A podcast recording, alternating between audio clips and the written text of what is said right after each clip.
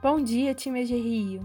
Hoje é sexta-feira, dia 21 de maio de 2021 e eu, Lara Félix, apresento a Rio em Dia.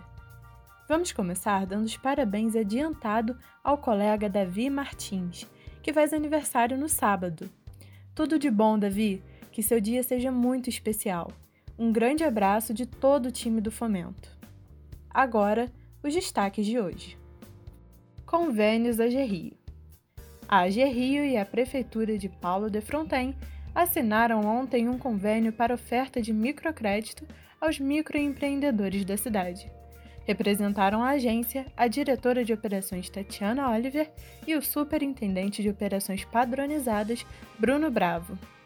Hoje, a agência celebra parcerias com os municípios de Volta Redonda e Porto Real. Todos os detalhes você acompanha logo mais na intranet. Audiência Pública Fundes. Hoje será realizada às 15 horas uma audiência pública virtual sobre o leilão do Fundes, previsto para setembro deste ano. O objetivo da audiência é esclarecer a sociedade sobre os principais aspectos do leilão, que irá oferecer créditos oriundos dos contratos de financiamentos com recursos do Fundes, o Fundo Estadual de Desenvolvimento Econômico e Social o link de transmissão da audiência pública está disponível em nosso site, em Transparência e Licitações. Micro e pequenas empresas. As micro e pequenas empresas geraram mais empregos formais que as médias e grandes empresas do estado do Rio de Janeiro. As informações são do levantamento do SEBRAE com base nos dados do Cadastro Geral de Empregados e Desempregados, o CAGED, e mostram o nono mês seguido de destaque das micro e pequenas empresas no mercado de trabalho.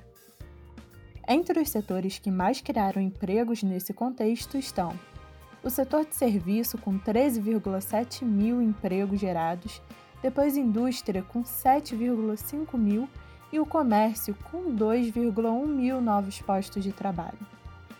Cinco municípios se sobressaíram em relação à oferta de vagas nesse tipo de empresa são eles: a capital, com 7,5 mil empregos formais, seguido por Nova Friburgo e Campos dos Goitacazes, com 1,1 mil cada, Niterói com 1.000 e Nova Iguaçu com 996 vagas. Cartão de crédito. O Banco Central anunciou mudanças na norma para contratação de cartões de crédito e de contas de pagamento pré-pagas no Brasil. Conforme a instituição, as mudanças buscam alinhar a norma desses dois produtos às regras que tratam de contas correntes.